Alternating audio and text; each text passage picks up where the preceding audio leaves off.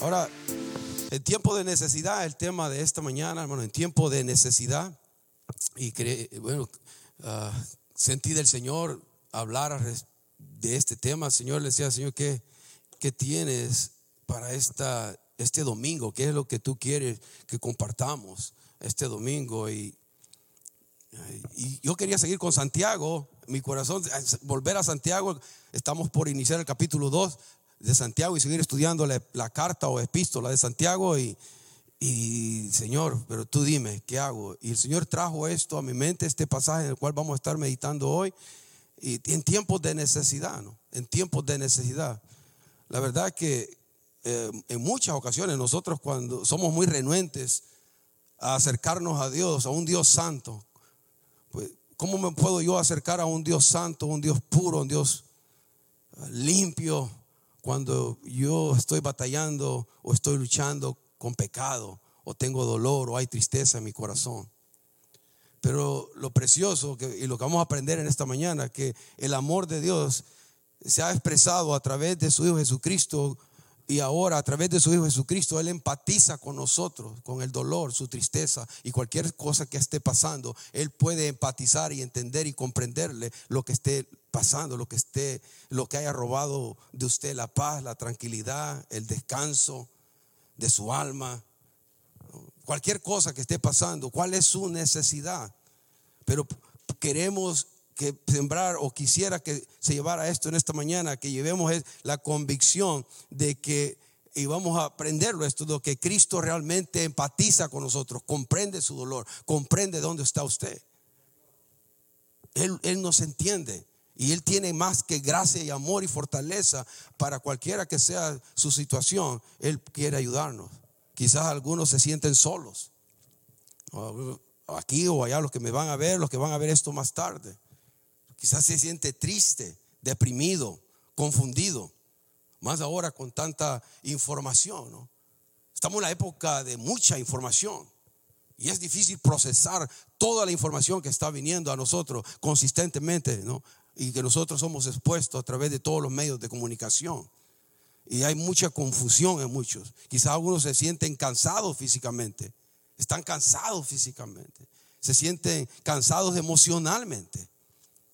Tal vez algunos tienen que tomar una decisión importante y necesitan sabiduría de Dios. Está, sabe que tiene que tomar una decisión, no se quiere equivocar y, tiene que tomar una decisión y no, no sabe qué hacer. Necesita la guianza, la dirección de Dios, necesita sabiduría de Dios. ¿Te faltan fuerzas? ¿Necesitas un trabajo? Aunque hoy hay letreros por todos lados, ¿no? No sé qué pasa hay letreros por todos lados. La gente que quiere trabajar, no, le es difícil encontrar trabajo. Y la gente que puede trabajar está renunciando a los trabajos y prefiere ser mantenida por gobierno. Has perdido un ser querido y hay mucho dolor en tu corazón. Muchos han perdido seres amados en esta época, en este tiempo. Gente que amamos, queremos, y si ya no están con nosotros y hay dolor en el corazón. Piensas que ya no vale la pena seguir en el matrimonio. Ya la chispa del amor se murió. La chispa del amor ya no está ahí. ¿Y ahora? ¿Qué puedo hacer? Ya no es lo mismo como antes mi matrimonio. ¿Qué puedo hacer? ¿Me doy por vencido? ¿Tiro la toalla? ¿Busco a otro? ¿Busco a otra? Va a ser peor en un par de tiempo va a ser peor. Piensas que ya nadie te puede ayudar, ¿no? Ya fracasé demasiadas veces, ya no tengo nada. Ya fracasé mucho. ¿Ya para qué? Me doy por vencido conmigo mismo. Si que se dé lo que se dé por vencido los otros, porque yo ya me di por vencido de mí mismo, ya fracasé de mucho. ¿Quieres dejar ese mal hábito que te tiene esclavizado? controlado.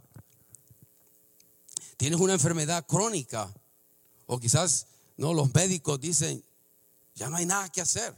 Hay personas que están pasando circunstancias de esta clase, de esta índole. Personas que le han diagnosticado una enfermedad seria. Y hermano, yo les, les pido, les que abramos nuestros ojos a las necesidades que están alrededor nuestro. Como hijos de Dios, abramos nuestros ojos y digámosle, Señor, muéstrame las necesidades que están allá afuera. Y hazme sensible y lléname de, compasión para las personas que están pasando algunos de los problemas que he mencionado o algunos otros que no he mencionado. Y, ayúdame a hacer para estas personas bendición. Porque cuando usted hace eso, usted mismo va a ser fortalecido. Nos ayuda a ayudar a otros. O piensas que ya, bueno, ya nadie me entiende, entonces ya nadie, pienso yo, nadie me entiende, nadie me comprende. ¿Qué es lo que, por lo que estoy pasando y mis circunstancias son tan únicas que nadie me comprende, nadie me entiende?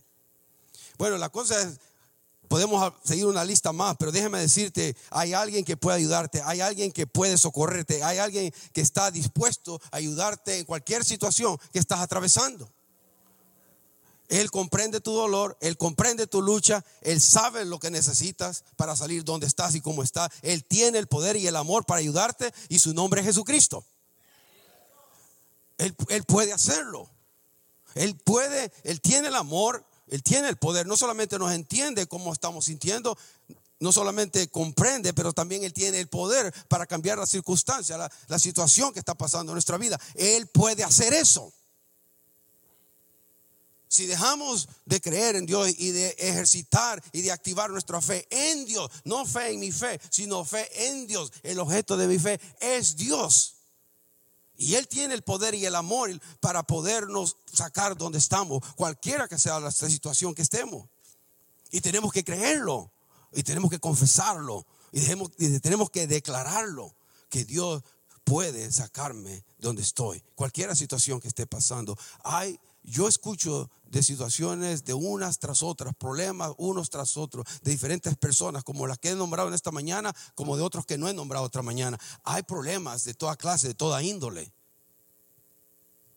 De toda clase. Y yo digo, Señor, y inclusive dentro, pero también fuera de la iglesia, pero los que estamos dentro, de los que ya hemos sido lavados con la sangre de Jesucristo, tenemos una bendición grande de que podemos ir a Dios, que podemos orar a Dios y que podemos decirle, Señor, ayúdame, ayúdame, dame sabiduría, dame fortaleza, dame tu guianza, dame tu dirección. Dios lo va a hacer, Dios está más interesado que hacer eso. Porque mire ahí en su pantalla, Hebreos 4, y va, o abra su Biblia también y manténlo, manténgalo ahí abierto en Hebreos capítulo 4, los versículos 14 al 16. Y quiero que veamos, porque estoy tan seguro yo que Dios puede ayudarte en cualquiera que sea tu necesidad. Cualquier necesidad que estamos pasando, Dios tiene el poder y el amor para ayudarnos. Ahora les voy a pedir algo. Cada vez que yo diga, Dios tiene el poder y el amor para ayudarnos, ustedes digan amén. Y eh, nos ayudamos unos al otros, ¿no? Nos ayudamos y me ayuda a mí. Nos ayudamos a, declarar una verdad. Cada vez que Dios, yo declare y diga, Dios tiene el poder y el amor para ayudarnos en cualquiera que sea tu necesidad. Amén. Mire, leamos ese pasaje. E, está ahí en la pantalla. Yo lo tengo aquí en, la, en la Biblia. Y dice el 14. Por tanto, teniendo un gran sumo sacerdote, ¿quién es él? Jesucristo que traspasó los cielos, Jesús, la parte humana, el Hijo de Dios, la parte divina, retengamos nuestra profesión, aferrémonos a nuestra profesión de fe, es lo que dice. Porque no tenemos un sumo sacerdote que no pueda compadecerse, que no pueda entenderte, que no pueda empatizar con nuestras debilidades, sino uno que fue tentado en todo, según nuestra semejanza, pero sin pecado. En todo según nuestra naturaleza humana, pero Él no pecó. El 16. Acerquémonos pues confiadamente al trono de qué? De la gracia para alcanzar misericordia y hallar gracia para el oportuno socorro, para la ayuda. Acerquémonos, un mandamiento, pues confiadamente, no tímidamente, confiadamente al trono de la gracia para alcanzar misericordia y hallar lo que necesitamos para hallar la ayuda, lo que necesita. ¿Qué necesita usted en esta mañana? ¿Qué necesita? ¿Qué necesitamos? Me, encanta la, versión, eh, bueno, me gusta también leerla por cuestión de claridad. en la nueva versión internacional yo la tengo acá. Dice, por lo tanto, ya que en Jesús, el Hijo de Dios, tenemos un gran sumo sacerdote que ha atravesado los cielos, aferrémonos a la fe que profesamos. Tenemos un sumo sacerdote. Ahora, cuando hablamos de sumo sacerdote y hablamos de sacerdocio, muchos no entendemos qué es eso. Y el problema es, hermano, acuérdense que la Biblia fue escrita en el contexto de una cultura diferente a la nuestra. Y no solamente en la cultura diferente a la nuestra, sino ahora los tiempos son diferentes. Y cuando usted escucha sumo sacerdote o sacerdote, no entendemos qué significa, pero en el, bajo la cultura hebrea fue dada este libro a través de judíos, a través del pueblo israelita. Entonces tenemos que entender los tipos, los modelos que Dios hizo en el Antiguo Testamento para comprender un poco y entender mayor profundidad de conocimiento que ahora pasó en el Nuevo. Porque cuando oímos sumo sacerdote, que Cristo es ahora nuestro sumo sacerdote, tenemos que entender un poquito lo que acontecía en el Antiguo Testamento para que el sumo sacerdote pudiera llegar hasta el lugar santísimo, que lo hacía únicamente una vez al año.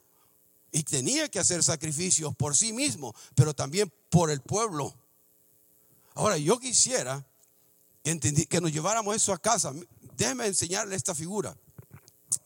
Y no sé cómo se mira ahí, porque pues yo no sé cómo se va a ver aquí en la pantalla generalmente. Espero que pueda ver. Ya no me da esto. Ok. Este, si mira la flechita ahí, ese es el tabernáculo, hermano.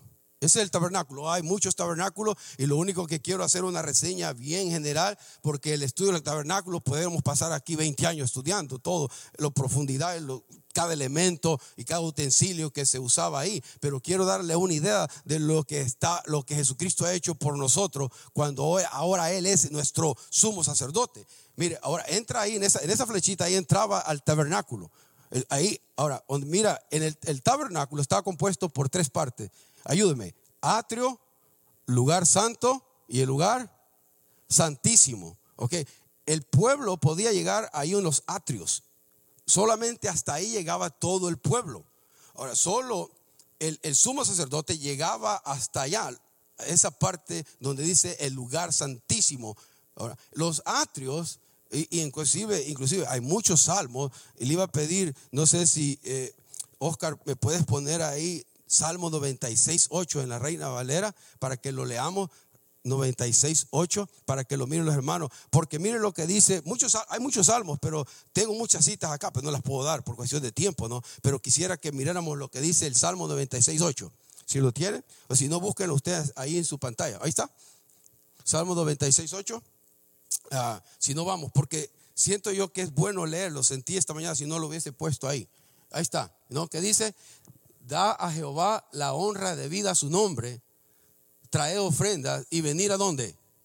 A sus atrios. Porque el pueblo, todo el pueblo israelita, todo el pueblo hebreo no podía entrar al lugar santo ni al lugar santísimo, pero podía llegar a los atrios. Para el pueblo hebreo, y si fuéramos más salmos, pudieran ver, el pueblo israelita, estar en los atrios ya era como estar en la presencia de Dios para ellos porque ya estaban dentro del tabernáculo. Por eso se encuentra muchos salmos y menciona atrio, piensa en el tabernáculo, está pensando en esa parte de ahí. Ahora, volvamos a la imagen, por favor, Oscar.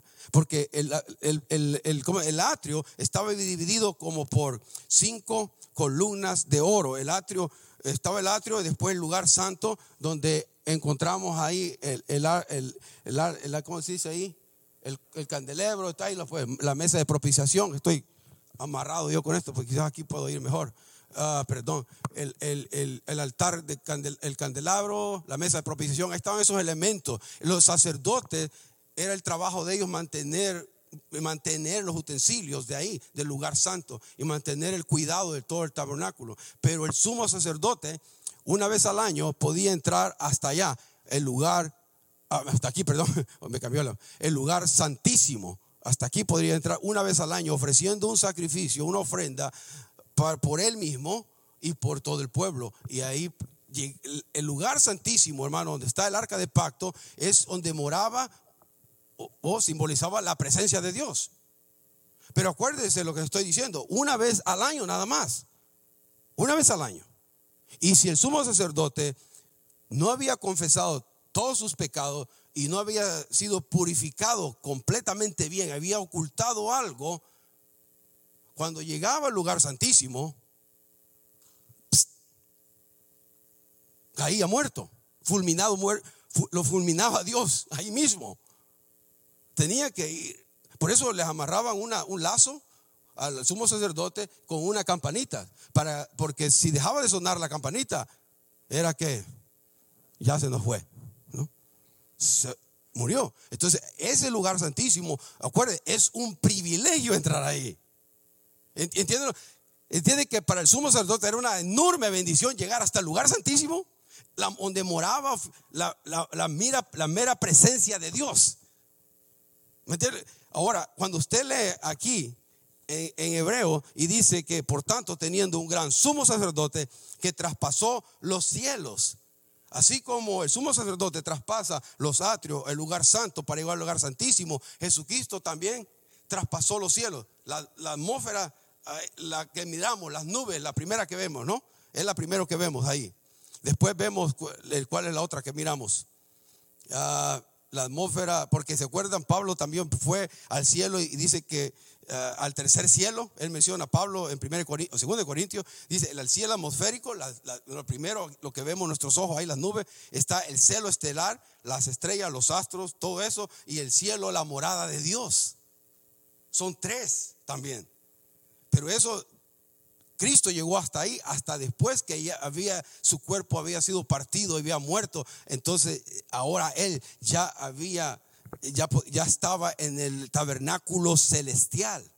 Todo esto es figura, esa figura es, esto es nada más una, una figura de lo que ahora acontece en el cielo. Ahora Jesucristo es el suyo y mío, es nuestro sumo sacerdote que ha entrado a la presencia de Dios. Pero se acuerdan esto, hermano, aquí viene lo, lo lindo y lo precioso de esto. ¿Se acuerdan cuando, cuando Jesucristo murió en la cruz del Calvario? Cuando Él dijo, Tetelestai, se acabó, se terminó, la redención del hombre ha sido terminada, el, hombre es salvo, la mujer es salva, ya no hay nada más que hacer. Mi misión de rescate, de salvación, de perdón, de vida eterna, se terminó. ¿Qué pasó en el santuario, en el tabernáculo, con el velo? Se rompió de arriba abajo queriendo decir que ahora hay acceso directo a la presencia de Dios. A mí se me ponen los pelos de punta, hermano. Ahorita es increíble que podamos tener ese acceso directo a la presencia de Dios. Nada más, nada más, porque ahora el sumo sacerdote es, fue también el cordero inmolado que quita el pecado del mundo. No hay pecado que limite a nadie venir a la presencia de Dios. No hay pecado. No hay pecado más que, diga Dios no lo no pueda limpiar, lavar para que ahora pueda tener acceso a Dios mismo en el lugar santísimo. No importa si el diablo le ha mentido y le ha estado haciendo sentir más mal de lo que usted, que no sirve para nada, que es un hipócrita. El lugar santísimo es el lugar donde tiene que llegar para ser restaurado. Pero hermano, el pecador, el pecador puede ser perdonado una y únicamente cuando que se arrepiente. Tiene que haber genuino arrepentimiento. Es todo lo que Dios desea. Un corazón contrito y humillado. ¿Qué dice Dios? No lo desecha. No lo desecha. Ven a mí. Y, toda la, la, Biblia, ven, ven, ven. Yo estoy a punto de llamar a este mensaje, ven, tienes la invitación de un rey. Ven, ven. Venid a mí todos los que estén cargados y cansados, que yo qué? Los haré descansar. Aprended de mí que soy manso y humilde. Ven, ven. Dios siempre está así. Ven. ¿Qué estás, qué estás haciendo con ese pecado? ¿Qué estás, ¿Qué estás haciendo con tu estilo de vida que no te produce paz, gozo permanente? Y hermano, los creyentes, no, que, no tienen una, una relación con Dios dinámica, no, pueden experimentar todo lo que Dios tiene porque no, no están llegando y entrando al lugar santísimo frecuentemente en oración. En oración. Y dejamos que las circunstancias nos ahoguen y dejamos que las, las situaciones, cualquiera que sea mi necesidad, me haga sentir desamparado, solo, triste, como que ya no hay nada respuesta. Cuando usted tiene simplemente que con un acto de fe y confianza a Dios doblar rodillas e ir y entrar al lugar santísimo para el oportuno socorro y ayuda que usted necesita en su matrimonio, en su vida, para que le provea trabajo, para que le provea todo lo que usted necesita, para que le provea fortaleza para seguir sirviendo a, Dios. Hermano, el ministerio es fuerte. El ministerio necesitamos estar metidos en, el lugar santísimo todo el tiempo, porque si no, se nos, muere la batería, hermano. No es fácil la iglesia, no es fácil ministrar, no es fácil ser pastor, misioneros, más en este tiempo en un tiempo de tanta frialdad y apatía, es duro, causado por tanta maldad y pecado que rodea a nosotros, a todos, nos rodea. Y, la oscuridad está así. Pero qué lindo que nosotros podamos entrar al lugar santísimo con un arrepentimiento genuino, porque Dios siempre va a escuchar nuestras oraciones. Mire lo que dice en Hebreos 10, y va a aparecer en su pantalla, Hebreos 10, 19 al 21 para que tengamos la convicción de lo que está pasando, lo que podemos hacer. Así que hermanos, ¿cuántos hermanos hay aquí? ¿No? Mi hermano o hermana, ¿no? Eso incluye todo. Mediante la sangre de Jesús, mire, mediante la sangre de Jesús, tenemos que plena libertad para entrar ¿dónde? Al lugar santísimo, hermano. Por la sangre de Jesús, usted tiene plena libertad de ir a Dios. Usted puede entrar al lugar santísimo. Hermano, esa es una bendición enorme. Por, por, el camino nuevo y vivo que Él nos ha abierto a través de la cortina, o sea, su cuerpo, es decir, a, través de su cuerpo. Y ahí lo decía, porque esta versión es la nueva versión internacional. Por el camino nuevo y vivo que Él nos abrió cuando Él entregó su cuerpo. Ahora podemos tener, ya está abierto ese camino. Y tenemos además un gran sacerdote al frente de la familia de Dios. Aleluya. Usted tiene un sumo sacerdote. Se llama Jesucristo. 100% Dios, 100% humano. Él entiende y comprende cada uno de nuestras necesidades. ¿Qué necesita? ¿Qué necesita? Versículo 15. aquí dice, porque no tenemos un sumo sacerdote que no pueda compadecerse de nuestras debilidades, sino uno que fue tentado en todo según nuestra semejanza, pero sin pecado. Ahora, en esta versión, porque no tenemos un sumo sacerdote incapaz de compadecerse de nuestras debilidades. ¿Cuál es su debilidad? ¿Con qué está batallando? Sino uno que fue tentado en todo de la misma manera que nosotros, aunque aunque diga sin pecado. Ahora, ¿cómo es que Jesús puede experimentar cada tentación humana. Jesús no tuvo, no tuvo circunstancias idénticas a las que nosotros estamos viviendo. Él no, por ejemplo, él no estuvo casado, nunca tuvo hijos, nunca pasó la crisis de la media edad, nunca estuvo cojeando ¿no? por la vejez,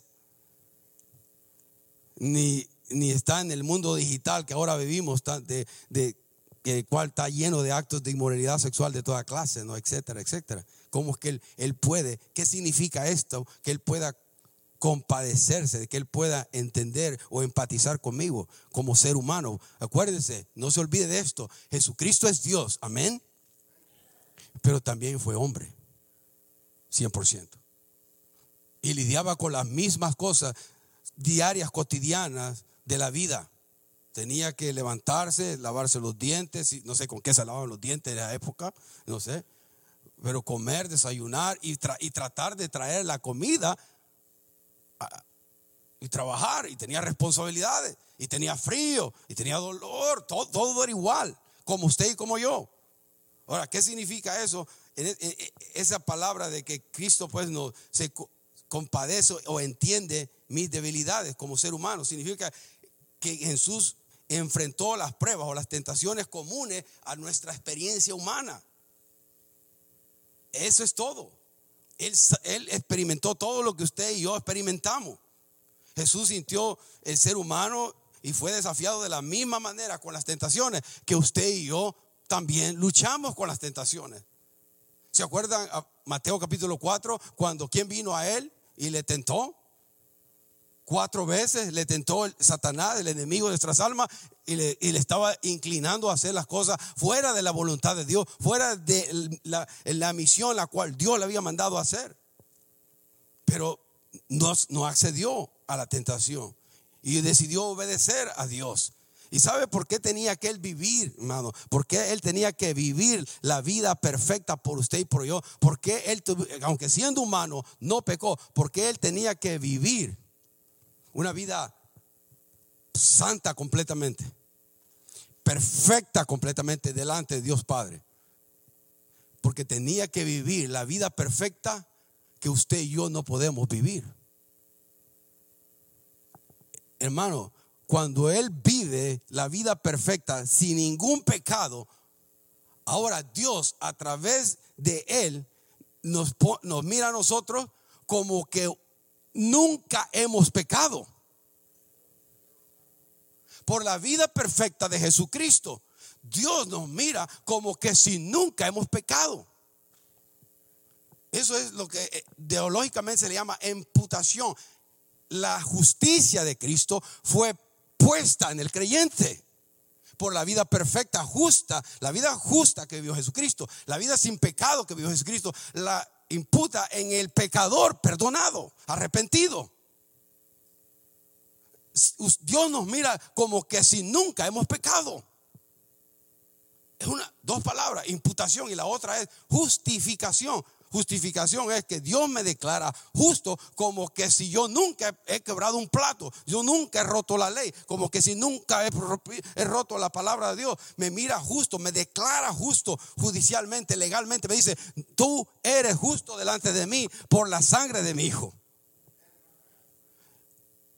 Hermano, eso es increíble. Pero esa es la gracia de Dios. Eso hizo Dios a través de su, de su hijo usted es justo, usted es santo, como que si nunca ha pecado. Eso es como está enfrente de Dios. Es como que si nunca ha pecado. Imagínese eso. Pero usted y yo sabemos que qué? Que sí pecamos. Por eso no podemos creernos mucho. Por eso no me puedo creer mejor que la pareja de homosexuales que vive al lado de nosotros. Por eso no me puedo creer mejor que nadie. Soy, soy perdonado por gracia y misericordia de Dios. No soy mejor que nadie. Y por eso debemos darle gracia a las personas. Y por eso debemos amar a las personas. Quien sea y que sea su estilo de vida. Tenemos que amarlo. Porque usted y yo no somos especiales en nosotros mismos, porque usted y yo sabemos que pecamos diariamente, pero es por la gracia de Dios, por la sangre del Cordero, que ahora Dios me mira como que si nunca he pecado, limpio, justo, santo, perfecto, y ahora puedo ir al cielo. ¿Por qué? Por la gracia de Cristo, por la gracia de Dios, no por la obra de nadie más, que el nombre de Jesucristo es el que me ha lavado, me ha limpiado y me ha justificado, y ahora puedo entrar al lugar santísimo como que si nunca he pecado. Y cualquiera que sea su necesidad, la puede presentar ahí. Lo puede presentar ahí. No permita que la acusación del diablo le detenga entrar al lugar, al lugar santísimo a buscar el trono de la gracia de Dios. Porque mire lo que me, me encanta el versículo 16. Por eso, por todo lo que hemos hablado, dice el 16, acerquémonos, acerquémonos, pues confiadamente al trono de la gracia para alcanzar misericordia y hallar gracia para el oportuno socorro. Así que acerquémonos confiadamente al trono de la gracia para recibir misericordia y hallar la gracia que nos ayude en el momento que más lo necesitamos. Está pasando un momento que más lo necesita. Pregunta, ¿todos estamos bien aquí? Nadie necesita nada. comenzando por nuestra vida espiritual. Comenzando por también pensando en nuestra vida física. ¿Cómo estamos? ¿Necesitamos algo? Acerquémonos pues confiadamente al trono de la gracia para recibir misericordia y hallar gracia que nos ayude en el momento que más lo necesitamos. Hermano, estamos viviendo momentos cruciales en la espiritualidad global. Cruciales. Y usted me oye decir cosas así. Pastor Dan ha tocado algunas cosas la, última vez que predicó y enseñó aquí. Y, son cosas que están llevándonos y conformándonos a la venida del anticristo. La venida del Señor está pronta, hermano. Pero tiene que venir un avivamiento, porque así como estamos, hermano, santo Dios, Dios nos ayude. Pero va a venir, va a venir, va a ser, Dios lo va a dar el avivamiento. Oh, hermano, oh, yo, espero ese lavamiento y sigo hablando del lavamiento porque yo, eso es lo que me alienta, hermano. Porque la verdad es, es duro ahora la espiritualidad del creyente, del cristiano de hoy en día, en general. No que sea perfecto, porque no se requiere perfección, sino una devoción, un fervor en gratitud a este hecho de ser un pecador perdonado por gracia, por misericordia. Yo me debo a Dios, me entrego a Dios, me sirvo a Dios, no importa qué. Yo soy un esclavo de Dios. Hay personas que solo por jerarquía quieren trabajar en la iglesia y se creen mucho. Aquí no, no somos nada, nadie es nada, hermano. Nadie es nada. Empezando por mí, no somos nada, hermano. No, no floto, yo no, yo en la mañana ahí estornudez, qué moco. Somos somos, hermano, somos seres humanos, hermano. Yo no sé por qué, ahora en la época ahora de, de, de, pastores estrellas y, predicadores estrellas y grupos estrellas, todo estrella. Nos hemos perdido la sencillez de una relación íntima con Dios. Y el creyente puede tener esa relación íntima con Dios en ese, en ese hecho de poder entrar al trono de la gracia, poder acercarme confiadamente, sin nada que me detenga, al trono de la gracia para recibir la ayuda que necesito en mi vida. Pero no solamente, como decía la hermana en su oración, no solamente por nuestras propias necesidades, mi, mi, mi, mi, mi, know, me, myself and I, yo, yo, yo, yo, dame, dame, dame, dame. Ya parece como, no, hermano, cambiémosle un poco la nota, Señor, y estirémonos, mi, mi esposa, mis hijos, mi familia, la, iglesia, mis hermanos, mis hermanas, mi mamá, mi papá, donde sea, pero extendámonos un poco y pasar un poquito más tiempo en oración, que nuestra lista se vaya aumentando, intercediendo por las personas. ¿Cree usted que si todos no nos metiéramos a, orar y ayunar con fervor, con entusiasmo, con, con primeramente buscar a Dios, no solamente porque el pastor dice, no, porque es bíblico ayunar, porque es bíblico orar. Y no, no, vamos, vamos a buscar todos juntos a Dios. No cree que Dios va a derramar su poder, su bendición a una iglesia, a una familia, a un hermano. Pero ¿por qué no lo hacemos? ¿Por qué no lo hacemos? Nosotros pensamos que orar y quería traer una flechita, pero no conseguí una flecha y un arco. Si alguien tiene el anuncio, me lo da para la próxima vez. Pero a veces oramos así, ¿no? Como oraciones flechitas y decimos que estamos en oración. ¿Eh?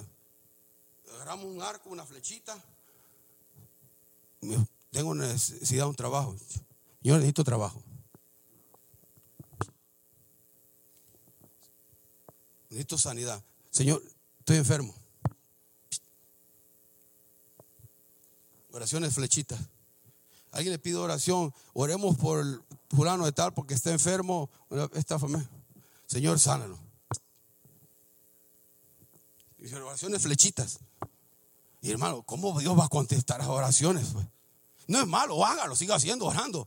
Pero qué lindo es tomarse un tiempo y doblar rodillas, humillarse delante de Dios y poner las necesidades delante de Dios en fervor, con gratitud, con agradecimiento, esperando respuesta a mis oraciones. Señor, ayúdame, quebrantándome delante de Dios. Quiero esto, necesito esto. Este hermano necesita esta, esta, este, el toque de tu Espíritu Santo. Anímalo, levántalo. Señor, en el nombre de Jesús, aquí estoy presentándome por mi hermano, por mi hermana, por mi esposa, por mis hijos. Tú ten misericordia, tú al tu tiempo tú lo harás, pero tú estás en control. Hermano, si usted pasara tiempo así, ¿usted cree que no va a cambiar cosas? Pero nos hemos vuelto tan religiosos nosotros en la iglesia hoy que pensamos que solamente voy a marcar tarjeta los domingos ya estoy bien. Y, y, a, menos que si, si yo eh, eh, me toque algo, entonces sí, sí, estoy, estoy bien. Pero si no me toca a mí nada, estoy, todo está mal. Miren la palabra confiadamente ahí en el original, lo que significa confiadamente en el versículo 16, significa, mire, osadía al hablar. Mire, intrepidez, coraje, valentía. Eso significa la palabra confiadamente. O sea que cuando usted habla con Dios, hable con confianza, con osadía. No lo estoy diciendo con falta de respeto o falta de reverencia. No, está hablando que usted puede hablar con confianza porque Dios lo acepta. No, no, no hay nada que lo pueda detener. Acerquémonos pues confiadamente, acérquese a Dios. Acerquémonos a Dios con valentía, con intrepidez, como intrepidez y coraje. Y Dios nos va a escuchar. Mire, porque estamos en el trono de la gracia. Gracias a Dios, porque no dice al trono de, de la justicia. Porque si tuviera que hacer justicia con nosotros, imagínense. Al trono de la justicia. Y el trono da la idea de un rey, donde alguien se acerca a un rey, ¿no? Y ese es el nuestro Dios. Dios es un rey y nosotros somos como el por de acero que se acerca a un rey a extender la mano, decirle, Señor, aquí estoy. Pero puede hablarle y puede decirle y puede decir, Señor, aquí Dios, rey del universo, creador del cielo y la tierra, de lo que veo y lo que no veo, aquí está mi necesidad. Aquí está mi necesidad. No, es bueno que le dé las oraciones hermano Álvaro a mí, pero usted ore por esas. Usted es el tiempo del sacerdocio de Cristo. Usted ya no necesita a nadie que lo represente delante de Dios. Usted puede ir directo al lugar santísimo, porque el sumo sacerdote ya lo representa a usted. Es Jesucristo. ¿Qué necesita? ¿Qué necesitamos? Tenemos un Dios que tiene poder y amor para cambiar. Tenemos un Dios que tiene poder y amor para ayudarnos en cualquier situación que estemos pasando. Es, hermano, es un Dios grande y poderoso, pero yo sé que estamos luchando en nuestra mente está muy demasiado estamos pendientes de muchas cosas que nos está robando esto, la paz, la tranquilidad, una mente quieta. Pobrecito la mente de los jóvenes, hermano. Yo siempre digo, están expuestos a través de, estas cosas y su mente está todo el tiempo por, los, por las redes sociales. Eh, su identidad es atacada ahí en las redes sociales de los jóvenes. Porque tanto likes tienes, cuantos amigos tienes, tienes, así vales. Cuanto más like o me gustas tú recibes, mucho más popular y mucho mejor te sientes. No, y están atacados, están atacados. Y, lo, y algunos adultos también. Y nos, está robando la quietud de una mente quieta. Hermano, antes nos aburríamos, ¿no es cierto? No es pecado aburrirse, hermano. No es pecado aburrirse. Deje el celular, deje alguna de las pantallas que tenga enfrente a usted. Dejémosla. Abúrrase, hombre. Váyase a caminar de una caminata ahí alrededor. Estoy aburrido, voy a caminar y voy a orar. Mientras camino voy a orar. Y voy orando con el Señor. Voy a ir hablando y, platicando y ver los pajaritos y ver el aire que, el aire que lindo. Mira, ay, la, la, señora aquella. Oh, Salir, hermano, abrirse. Pero no solo. otra vez, nada malo en eso. Yo lo uso. Yo, yo veo también. Pero hay momentos que tengo que poner todo al lado para poder oír de Dios, hermano. Porque si no, no puedo oír de Dios. No puedo.